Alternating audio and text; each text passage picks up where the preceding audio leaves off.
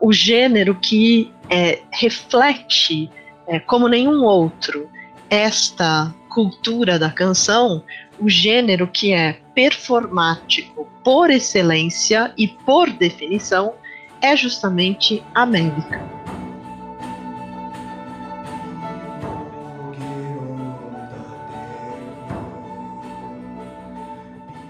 Olá, sou a professora Juliana Ragusa, professora a, associada, livre-docente de Língua e Literatura Grega no Departamento de Letras Clássicas e Vernáculas da Faculdade de Filosofia, Letras e Ciências Humanas. Hoje eu estou aqui para falar sobre um dos gêneros poéticos que vive o seu grande momento na era arcaica, uh, que vai de cerca de 800 a 480 a.C., e em verdade um gênero que ainda né, adentra o, a era clássica, que começa em 480 a.C. e termina em 323. É um gênero né, cujo primeiro poeta é datado é, do ponto de vista da sua atividade é, de cerca de 620 a.C. e cujo último poeta teria morrido em 446 a.C. Portanto, é um gênero absolutamente imerso numa Grécia uh, uh, que é eminentemente oral uh, e cuja poesia existe no que nós chamamos uma cultura da canção, song culture, a expressão utilizada por John Harrington no seu importante e imperdível livro Poetry into Drama, que uh, desenha muito bem o que seria uh, o universo de uma cultura da canção e o que é a poesia uh, nesse uh, a poesia uh, nesse universo inserida neste universo. Uma poesia que é essencialmente poesia de performance tá? uma poesia de práticas de composição é, pautadas pela tradição práticas que é, são largamente é, vinculadas à nossa é, dimensão verbal né, e trazem os elementos característicos da nossa dimensão verbal uh, e, é, e que se estão sempre é, articuladas ao modo como a poesia vai circular, ou seja, ao modo como ela chega à sua audiência, que aqui no caso é literalmente uma audiência que vai ouvir uh, essa poesia e que, uh, em certas modalidades, vai ver uh, essa poesia. Portanto, esse, nesse cenário estão, estão agregados vários dos gêneros poéticos mais conhecidos da Grécia Antiga: poesia épica, poesia didático-cosmogônica de Exildo, a poesia elegíaca, a poesia jâmbica e agora ah, falo para vocês da poesia mélica, que é ah, uma dessas, ah, um desses gêneros plenamente é, ah, imersos nessa cultura da canção. E mais do que isso, a mélica é certamente antes do teatro, porque o teatro virá no século V, e para nós a primeira peça a que nos permite datar o início é, do que é a história concreta da tragédia para nós é a peça Os Persas de Ésquilo de 472 a.C., muito antes do teatro, a, a, o gênero que é, reflete é, como nenhum outro esta cultura da canção o gênero que é performático por excelência e por definição é justamente a médica, que eu defino sem mais, uh, sem mais delongas. A mélica é uh, simplesmente a canção para performance ao som da lira, ao acompanhamento da lira em voz solo ou coral. São essas as duas modalidades possíveis. Esse termo, mélica, não está dicionarizado na nossa língua, mas é, digamos, a forma, na nossa sonoridade, né, da palavra grega meliké. Uma palavra que se liga a um substantivo que é, nas próprias composições dos poetas arcaicos da Mélica, o mais usado para referi-las. Tá? Uh, o termo melos, que significa canção e que ficará vivo uh, na nossa linguagem, sobretudo no vocabulário da música. Uh, vivo e reconhecível. Tá?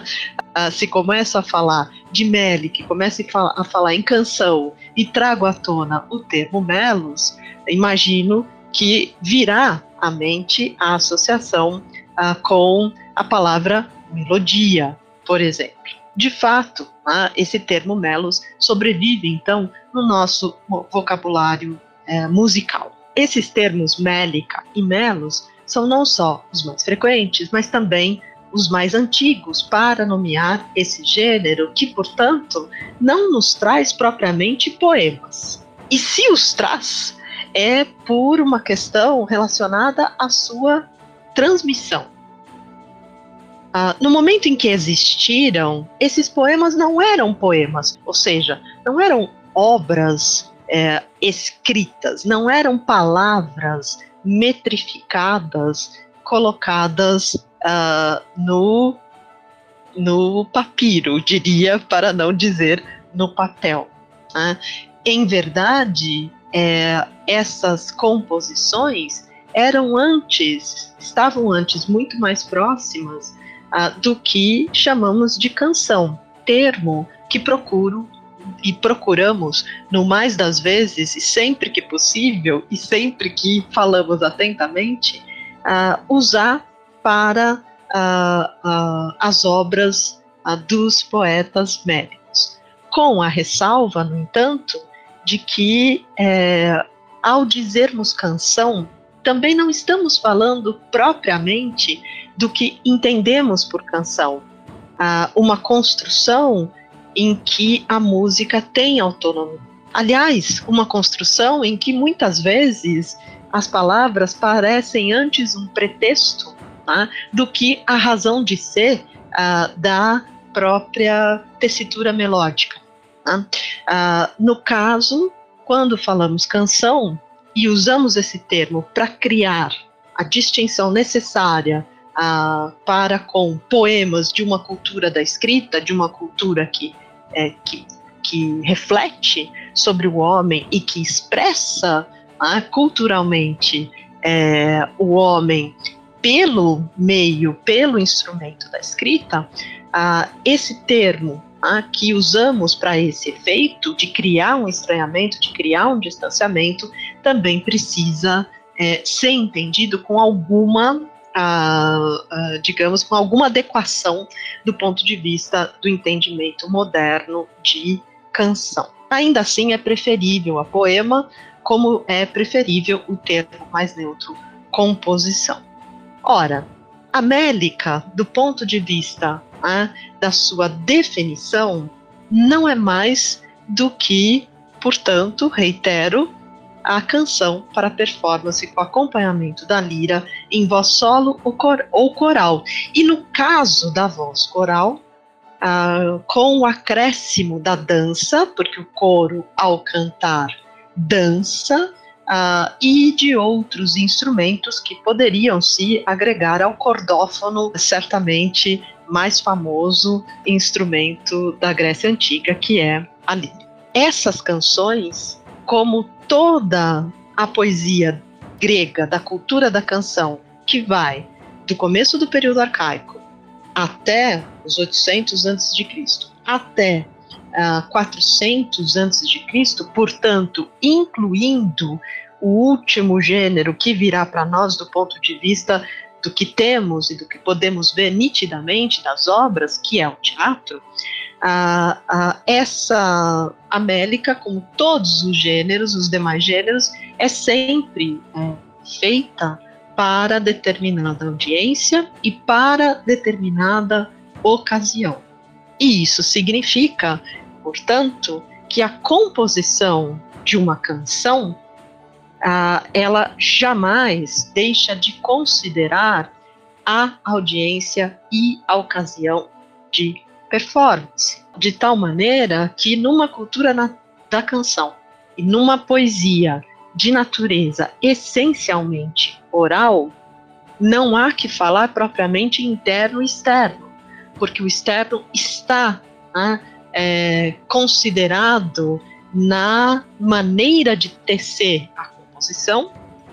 O externo, ele é a razão de ser de como a composição se apresenta e, portanto, ele jamais dela se desliga.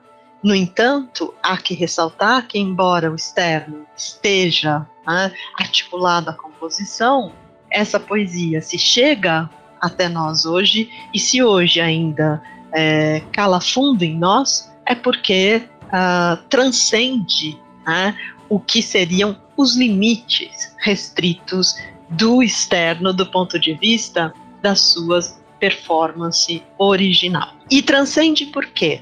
Porque esta poesia, que é evento, é também aquilo que chamaríamos de texto, ou seja, é uma construção de linguagem, né, em que uma certa matéria é elaborada artisticamente, esteticamente, de tal maneira que, uh, uh, que consiste uh, em objeto de arte. E nesse sentido, né, é, é, que ela nos chega como mais próxima, né, na sua dimensão mais próxima, a única dimensão hoje visível para nós de texto poético. Originalmente, no entanto, quando ela existiu de verdade, a América era, como diz a expressão de um estudo recente de Budeman e Phillips, era um evento textual, ou seja, a, a dimensão da construção da linguagem, do seu trabalho estético, pelo qual a matéria né, se torna né, é, articulada da forma se torna né, artística, uh, mas há né, essa dimensão, ela está plenamente articulada à dimensão da performance, que faz dela uh, um que faz né, da composição um evento. É uma outra maneira de expressar o fato de que esta poesia é uma poesia cuja composição é noteada basicamente por metro, matéria e adequação, ou seja, uh, pelas tradições que cada um desses gêneros vai é, terá e que vão se manter uh, uh, de forma suficientemente constante, mas também de forma flexível para permitir o reconhecimento do gênero por parte da audiência e por parte, inclusive, dos próprios poetas, mas também a liberdade dos poetas de uh, surpreender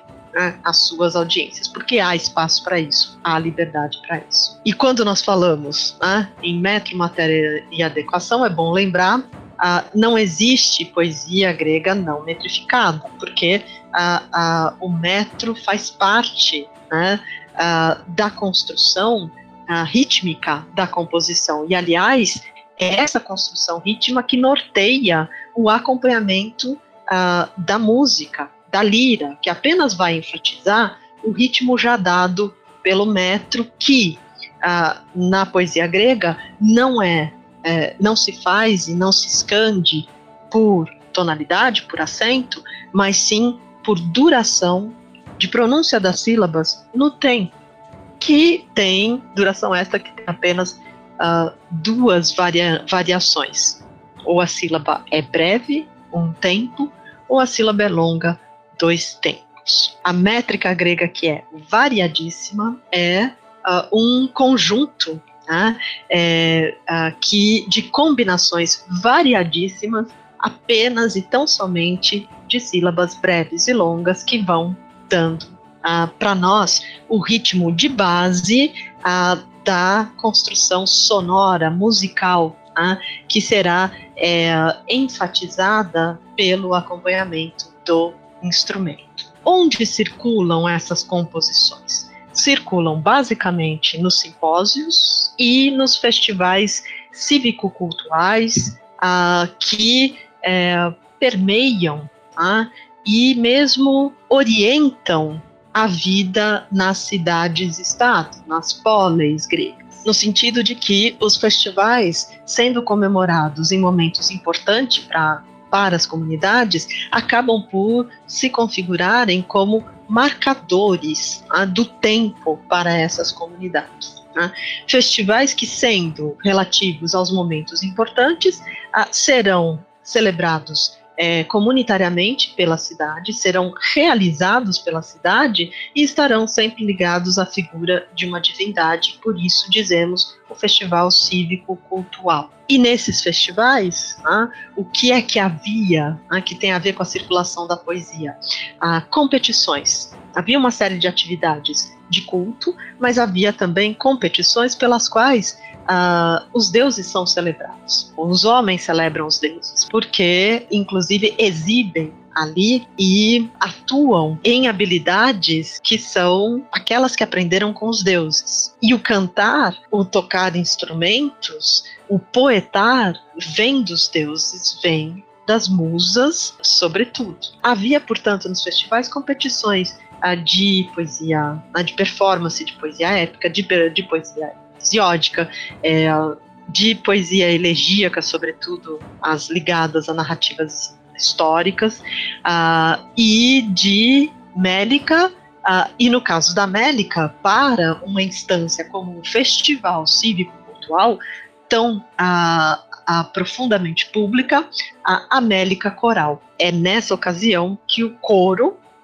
entra em cena e como é composto por integrantes específicos. E como ah, talvez houvesse roupas específicas né, para certa performance, e como havia seguramente o elemento da dança, pelo qual, aliás, o poeta era responsável, porque o poeta da canção coral não é só o fazedor dos versos e da construção rítmica, mas também é aquele que prepara o coro, ele é o coro didáscalos.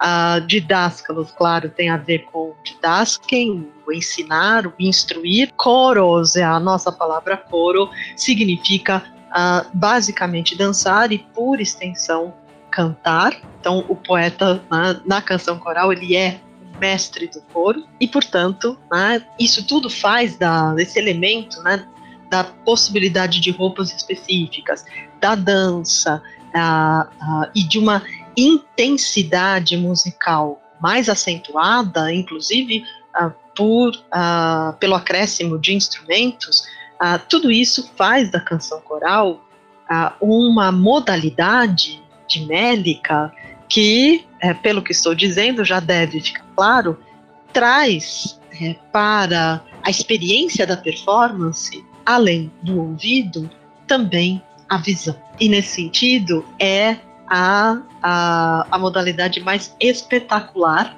né, no sentido de do espetáculo mesmo, da poesia grega arcaica como um todo, em todos os seus gêneros, e da mélica especificamente. Essa tradição dessa canção coral no Festival Cívico atual estará, inclusive, na própria, na própria confecção da tragédia, que dialoga com essa tradição que lhe é bastante anterior, uh, que vem de, de séculos, uh, e que vai ser aproveitada na construção da tragédia, que no mundo antigo, na Grécia antiga, se constrói uh, com as, os elementos do herói, e dos diálogos que desenvolvem a ação e do coro, que quando está é, em cena e quando está em cena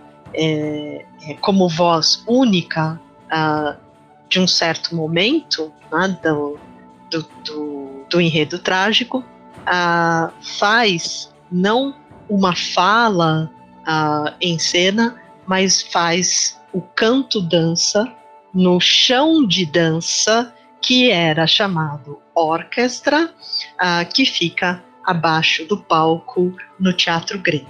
Vejam que interessante, assim como o termo melos, né, do qual deriva mélica, uh, persiste na nossa linguagem, uh, no vocabulário musical, orquestra, que é o chão de dança do coro no espetáculo trágico, uh, persiste uh, também na nossa linguagem para uh, o mundo da música. Ora, então o festival cívico-cultural é uma ocasião de performance que é, tem essas características e que se faz né, essencialmente pública e na qual haverá uma especial presença de narrativas míticas, do ponto de vista das composições apresentadas no Festival Cívico-Cultural, uh, e de reflexões uh, ético-morais. Isso faz sentido na medida em que o festival celebra a comunidade, e ao celebrar a comunidade, celebra aquilo que identifica a comunidade, as suas tradições tanto mais no mundo como a Grécia, que, sendo o mundo da polis, é um mundo em que cada cidade tem a autonomia e a liberdade de viver segundo as suas tradições, as suas práticas, aquilo que dá, uh, uh, digamos, coesão à comunidade, porque dá o sentido de identidade e de pertencimento uh, dos seus integrantes. A outra ocasião é o simpósio, Tá? O simpósio ainda é público, tá? porque ah, não é algo que se dá com uma pessoa ou com pessoas é, de exatamente né, é, relacionadas ou inerentemente relacionadas.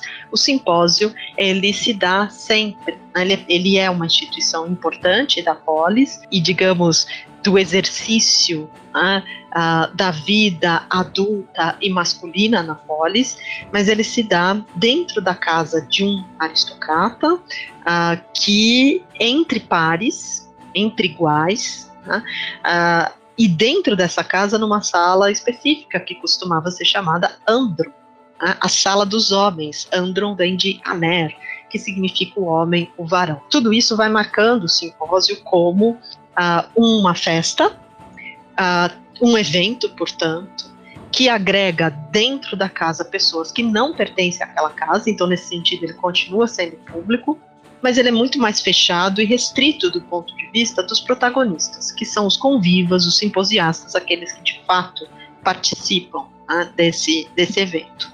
Uh, o simpósio, claro, por essas características, será mais adequado a certas espécies é, de mélica e mesmo a certos gêneros poéticos que comportam melhor os seus elementos. Tá? E gêneros poéticos, inclusive, que, sendo mais ligados ao simpósio, do próprio simpósio farão a, a sua matéria. Seja, é, composições que são destinadas ao simpósio e cantam o simpósio, uh, inclusive projetando uh, as vozes dos versos como vozes que, no instante da canção, no uh, ik et nunc da canção, no aqui e agora na canção, estão exatamente é, no simpósio, que, como o termo grego diz, simpósion é uh, uma festa em que a essência é o consumo social do vinho. Simpósio significa literalmente beber junto, que abre a cena para os entretenimentos que vão incluir jogos, é, a música de instrumentos, uh, mas também a performance poética.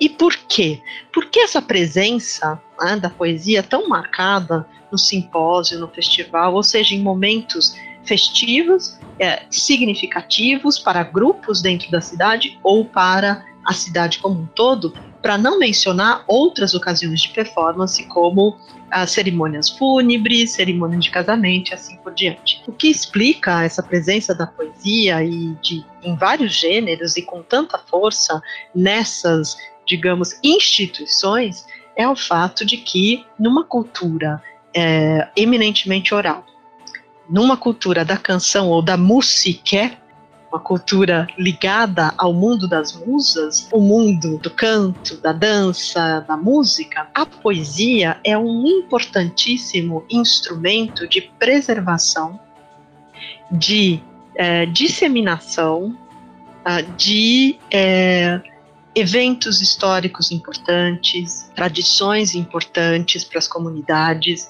uh, valores ético-morais importantes e nesse sentido, pela sua característica é, assim profundamente mnemônica, ou seja, aquilo que está em linguagem poética faz-se é, memorizável, uh, é, é passível de memorização, porque a maneira como a linguagem poética se constrói é, com os elementos fundamentalmente da sonoridade, da repetição e da concisão a tornam né, é, a, a, poesia um discurso fácil à memorização, e nesse sentido é significativo que a mãe das musas seja a deusa Mnemocine, de onde vem a nossa palavra mnemônico, a deusa memória, exatamente por essa característica que podemos facilmente constatar, uh, creio que todos uh, uh, vão é, memorizar com muito mais facilidade um poema uma canção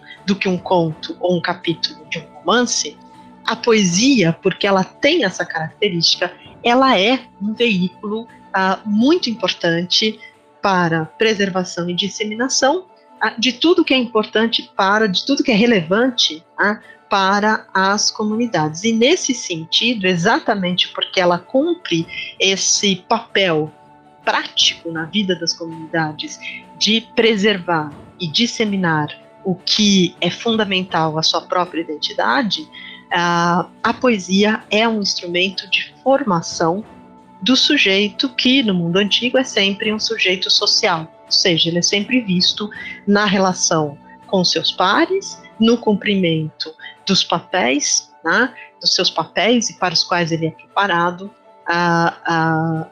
como um sujeito dentro da polis. Né?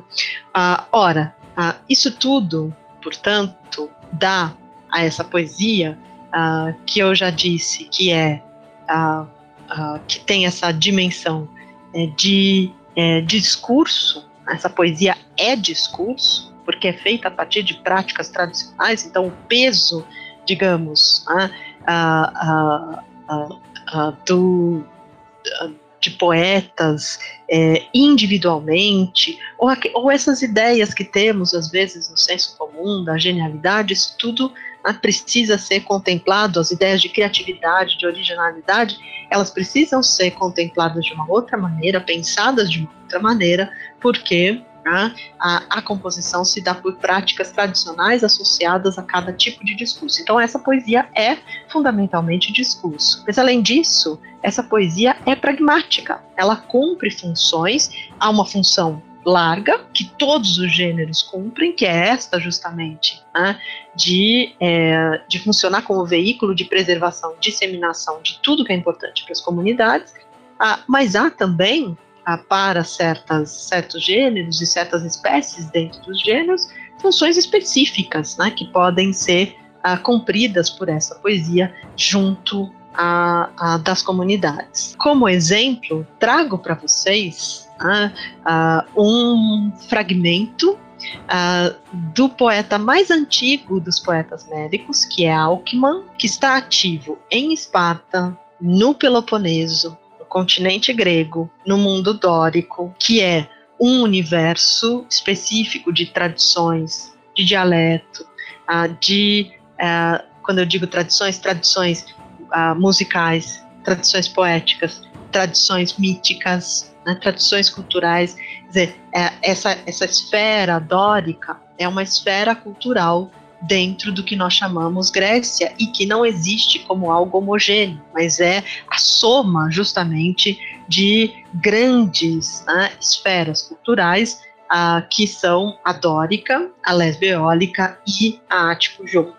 Ora, Alckmin, que é o poeta mais antigo né, da Mélica, ativo em 620 numa Esparta aberta ao estrangeiro, numa Esparta é, afeita ao mundo do luxo e às inovações, a, a Alckmin ali foi um dos grandes, é o primeiro, e foi reconhecido como um dos grandes poetas médicos. O fragmento de uma canção, já explico por que estou falando em fragmentos, de Alckmin, que é bastante, digamos, eloquente né, para esta exposição, e que quero trazer aqui é o fragmento 14, né, de apenas três versos que, se fossem ditos uh, em grego e, digamos, no, no ritmo da sua escansão métrica, diriam Musa que moça liguea polímeles, aiena oide melos, neocmoar que parce nós aide. Vejam como o ritmo né, vai de verso em verso, vai se dando de uma certa maneira. Ritmo este que seria né, enfatizado pelo acompanhamento uh, musical e, no caso de, uh, uh, de ser de serem entoados esses versos por voz coral, ainda pela, pela música. E esses versos dizem o que? Ó musa, vem, ó musa clarissonante de multicantos, sempre cantora de canção. Uma nova canção inicia as virgens para cantar. Vejam que apenas três versos nós temos. No primeiro, a musa chamada de clarissonante de multicantos. Nós temos a, a, o enfoque na dimensão sonora da composição que se apresenta como canção. E a própria musa recebe um adjetivo, musa de multicantos, que traz o termo melos. Ela é polimelés, ela é de policantos. No verso 2, volta o termo melos com a construção sempre cantora de canção. Então, ainda estamos caracterizando a musa né, uh, como a perene porque, claro, os deuses são imortais, a perene, a eterna cantora de canção. Cantora, essa condição é expressa no termo aoide, que, claro, é a forma vocativa feminina de aoidos, uh, o aedo, o cantor. Aeiden é o verbo para cantar, é um dos verbos para cantar e ela é cantora de canção. E aí, pela segunda vez, em três versinhos, melos, cantora de canção, cantora de melos. Né?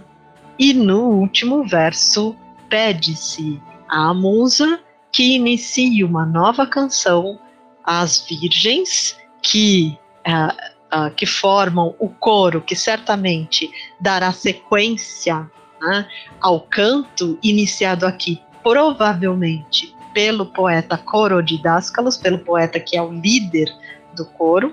Ah, então, pede-se à musa que a essas virgens principie, dê início a uma nova canção para cantar. Aeidem. E agora vem esse verbo aeidem, né, que estava já no verso 2 pelo, pelo substantivo. Então vejam, são apenas três versos nos quais nós temos é, simplesmente cinco palavras, três versos breves, nos quais nós temos cinco palavras enfatizando a sonoridade, enfatizando a ideia da canção, duas vezes pelo termo melos, duas vezes por termos ligados ao cantar, a eide. Ah, está claro que a Mélica se entende como canção, se faz como canção e se apresenta como canção. No entanto, chega para nós como texto. Assim ela existe para nós. E muitas vezes, aliás, ah, muito mais vezes do que nomeada mélica, ela chega como texto e é nomeada lírica. Por quê? O que se passa? A toda a poesia da cultura da canção que é basicamente se considerarmos que vamos da epopeia os textos mais antigos que temos, Ilíada e Odisseia, que eram canção também, chegam como texto, datados de cerca de 750 a.C. E ah, os textos, os, os, não, o, os mais uh, recentes do ponto de vista né, dessa sequência temporal da Grécia arcaica e clássica, sendo os do teatro, tragédia e comédia, uh, essa, esse período da cultura da canção compreende uh, toda a grande poesia grega do passado. E essa grande poesia grega do passado, ela será objeto de um esforço, de um empenho oficial uh, no Egito do período helenístico, o terceiro, que se segue a era clássica, começa em 323 a.C. com a morte de Alexandre, termina em 31 a.C. com o início do Império Romano. Essa poesia toda vai ser objeto né, de, é, é, de um esforço, de um empenho oficial conduzido pelo faraó Ptolomeu I, Ptolomeu II, na biblioteca de Alexandria, que é no mundo helenístico, que é um mundo da cultura da, da escrita já, não é mais um, um, mundo da cultura da canção, e aliás, se falamos em biblioteca, isso está indicado, uh, nós teremos ali uh, um grande é, esforço de guardar, compilar, organizar, copiar e anotar a grande poesia grega do passado para que servisse ali como objeto de estudo e como referencial modelar para a produção cultural. Foi no Egito, na Alexandria cosmopolita de então, do período helenístico, que pela primeira vez a poesia grega foi recebida como a modelar. Ah, e como, e isso num Egito filo-helênio, um Egito que, ah, ah, que resulta ah, da, digamos, organização geopolítica ah, resultante da expansão ah, movida por Alexandre, né, o célebre príncipe da Macedônia. Já a segunda parte do período clássico ah, já, já é, já se consolida na segunda parte do período clássico esta cultura da escrita, que chega, que aos poucos vai se elaborando no mundo grego, desde que o alfabeto grego, que nós conhecemos, tá? hoje, uma adaptação do alfabeto fenício, desde que o alfabeto começa a, a circular pela Grécia, justamente no começo do período arcaico. Ele é né, a circulação do alfabeto é um dos marcadores do período arcaico, assim como a polis, os jogos em Olímpia, em 776 a.C., os próprios poemas homéricos, em 750 a.C., e, e assim por diante. Em Alexandria, já estamos numa cultura da escrita. A, a poesia já não existe mais como poesia de performance. Se essa poesia e mais ainda a Mélica, pela sua própria definição, era um evento textual, quando que ela se separa da música? Quando que ela deixa de ser um evento textual e passa a ser uh, fundamentalmente um texto? Justamente na Biblioteca de Alexandria, que transforma essa poesia em palavras metrificadas, né, palavras em verso ali serão compilados todos os grandes poetas de todos os grandes gêneros, e entre eles os da Mélica. Essa compilação vai seguir critérios arbitrários. Para cada poeta, não houve uma sistematização de critérios em nenhum momento. Para cada poeta, a ordenação das obras é, seguirá um certo padrão. Por exemplo, uma das poetas mais famosas da Mélica, é, que, é, que atua entre 630 e 580 a.C., lá em Alexandre, lá em na ilha de Lesbos, desculpem, ela vem a, a ser compilada em Alexandria a partir de, digamos, 200 a.C., sob o critério da métrica dos seus versos. Safo, me refiro a Safo, que terá em Alexandria nove livros, quer dizer, nove Biblia, nove rolos de papiros, com toda a sua obra organizada por metros. Cada um dos poetas médicos terá um critério que às vezes, inclusive, se repete. Né? Os últimos poetas médicos serão Simônides, Baquílides e Píndaro. Os três nascidos no finalzinho do século VI e mortos uh, no século V. Esses três poetas, seguramente Baquílides e Píndaro, talvez é, Simônides, ao que tudo indica, tiveram as suas obras compiladas pelo critério da espécie de canção, dos tipos de canção que praticaram. Então, é um outro critério. E há poetas uh, para os quais os critérios são obscuros, nós não sabemos, nós não conseguimos definir qual foi o critério ordenador das suas obras, e aliás, há poetas para os quais o número de rolos de papiro em Alexandria é um mistério. Um deles é Alceu, poeta contemporâneo de Safo e que viveu na mesma Mitilene, cidade mais importante da ilha de Lesbos, em que ela viveu, praticando também a Mélica. Não sabemos quanto, quantos livros né, Alceu teve compilados em Alexandria e os números variam bastante. Para outros poetas há alguma dúvida, como o próprio Alckmin, que teria cinco ou seis livros, não sabemos bem.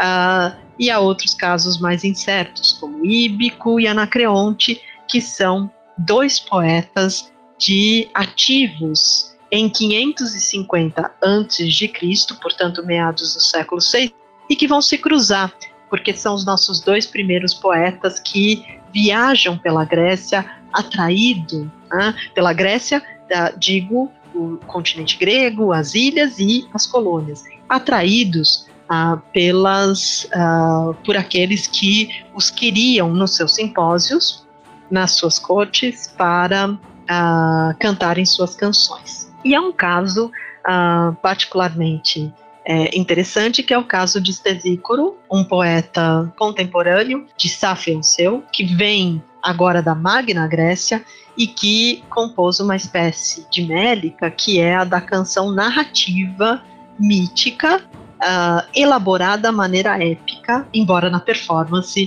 se apresente como as canções da América. Estesícoro teria tido ou 26 títulos de poemas em Alexandria, organizados em livros e alguns tão longos que teriam uh, somariam dois livros, ou teria tido 26 rolos de papiros em Alexandria, o que aumenta em muito qualquer parâmetro que tenhamos em termos de volume de obra uh, para qualquer outro poeta arcaico ou clássico. Esses poetas da América, eles se espalham por toda a geografia grega e, como eu tinha dito no começo, por todos os três grandes grupos é, culturais uh, grandes universos culturais uh, do mundo grego, que é profundamente plural, é, em especial no período arcaico.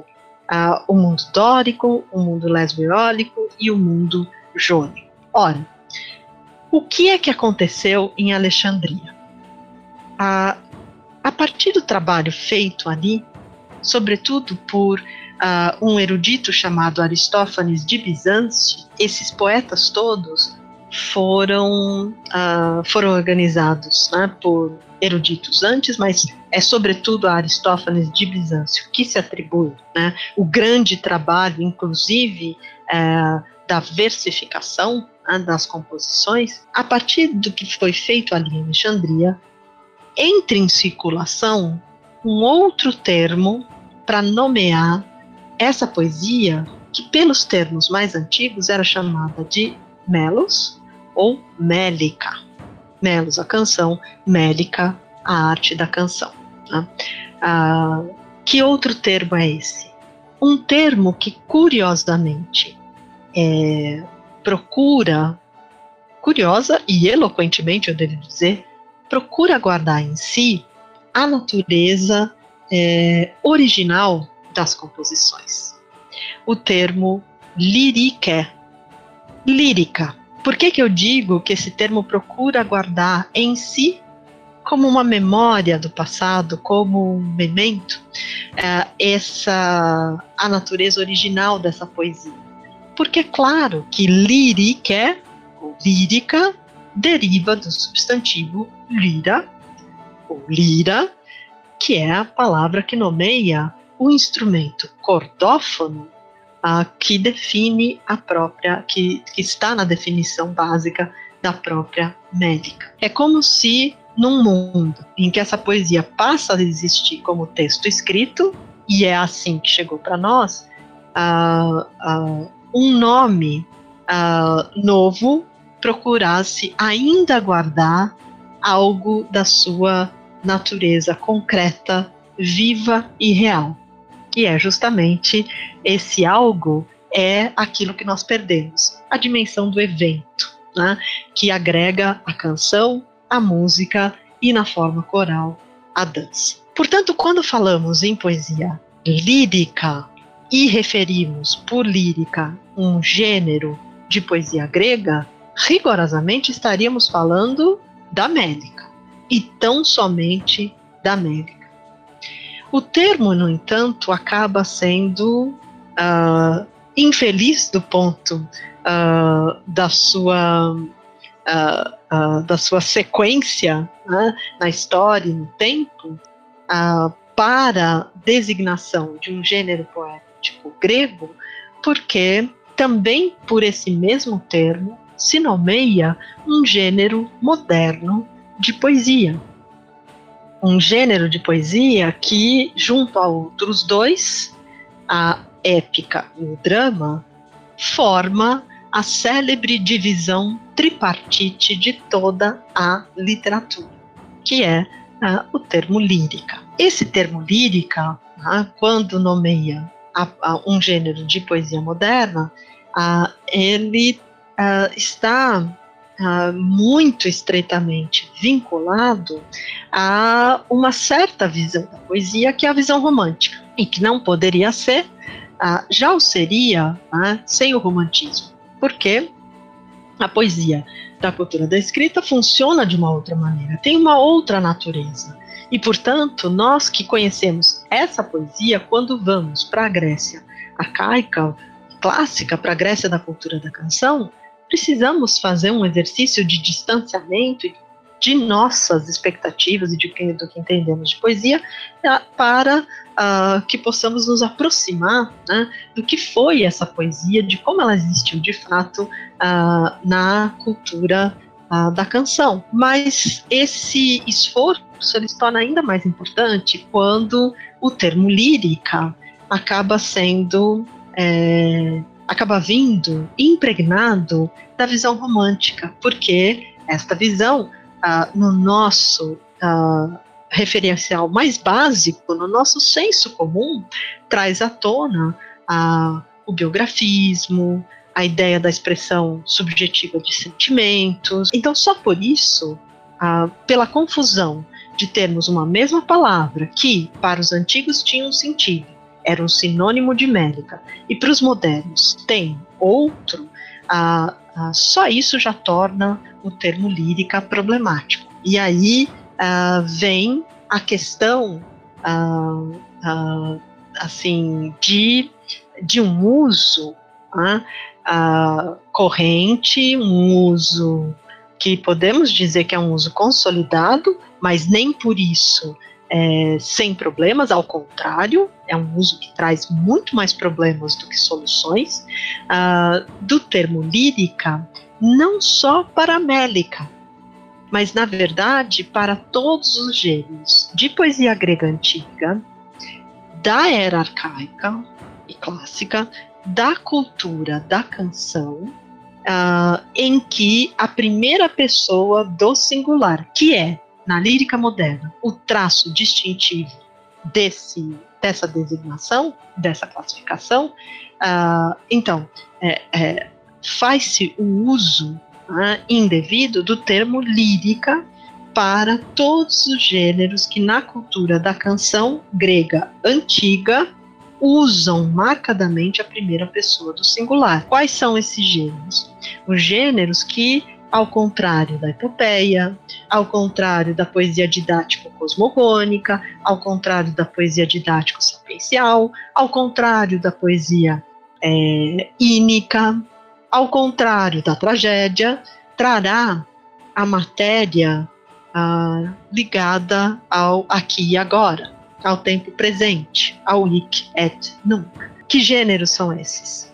A mélica, a elegia e o jambo. Só existe primeira pessoa do singular nesses três gêneros? Não. Mas ela tem uma presença que não tem nos outros, porque a temática e a própria configuração desse gênero se abre a uma voz em primeira pessoa do singular? Sim. Que, no entanto, nesses gêneros, como em toda poesia antiga, estará sempre em diálogo e nunca falando a si ou a ninguém, como na poesia moderna. De todo modo, né, consolidou-se um uso de lírica para agregar três gêneros poéticos uh, da cultura da canção grega na era arcaica e na era clássica. Uh, esse período né, que vai, uh, digamos, de 800 a 400 a.C. Esse, esse uso ele é altamente problemático, por quê? Porque, primeiro, nos dá a impressão de que estamos lidando com a lírica, a lírica que nós esperamos encontrar. Uh, e não é disso que se trata. Né? Não, não encontraremos a lírica das nossas expectativas na poesia grega antiga, em nenhum dos seus gêneros. O segundo problema é que essa designação nos dá a entender que, na verdade, haveria um gênero, poesia lírica, com três subgêneros subordinados: Mélica, Elegia e Jambo. Nada mais equivocado. Para os antigos, uh, e na própria maneira uh, uh, pela qual, metapoeticamente, as composições se apresentam, a, a Mélica, a Elegia e o Jambo são três gêneros poéticos é, distintos, autônomos e independentes, que jamais foram confundidos uh, uns com os outros. E aí, gostou da aula? Se quiser aprender mais, confira a sugestão de leitura na descrição deste episódio. Este podcast foi editado pelo Serviço de Comunicação Social da Faculdade de Filosofia, Letras e Ciências Humanas da Universidade de São Paulo.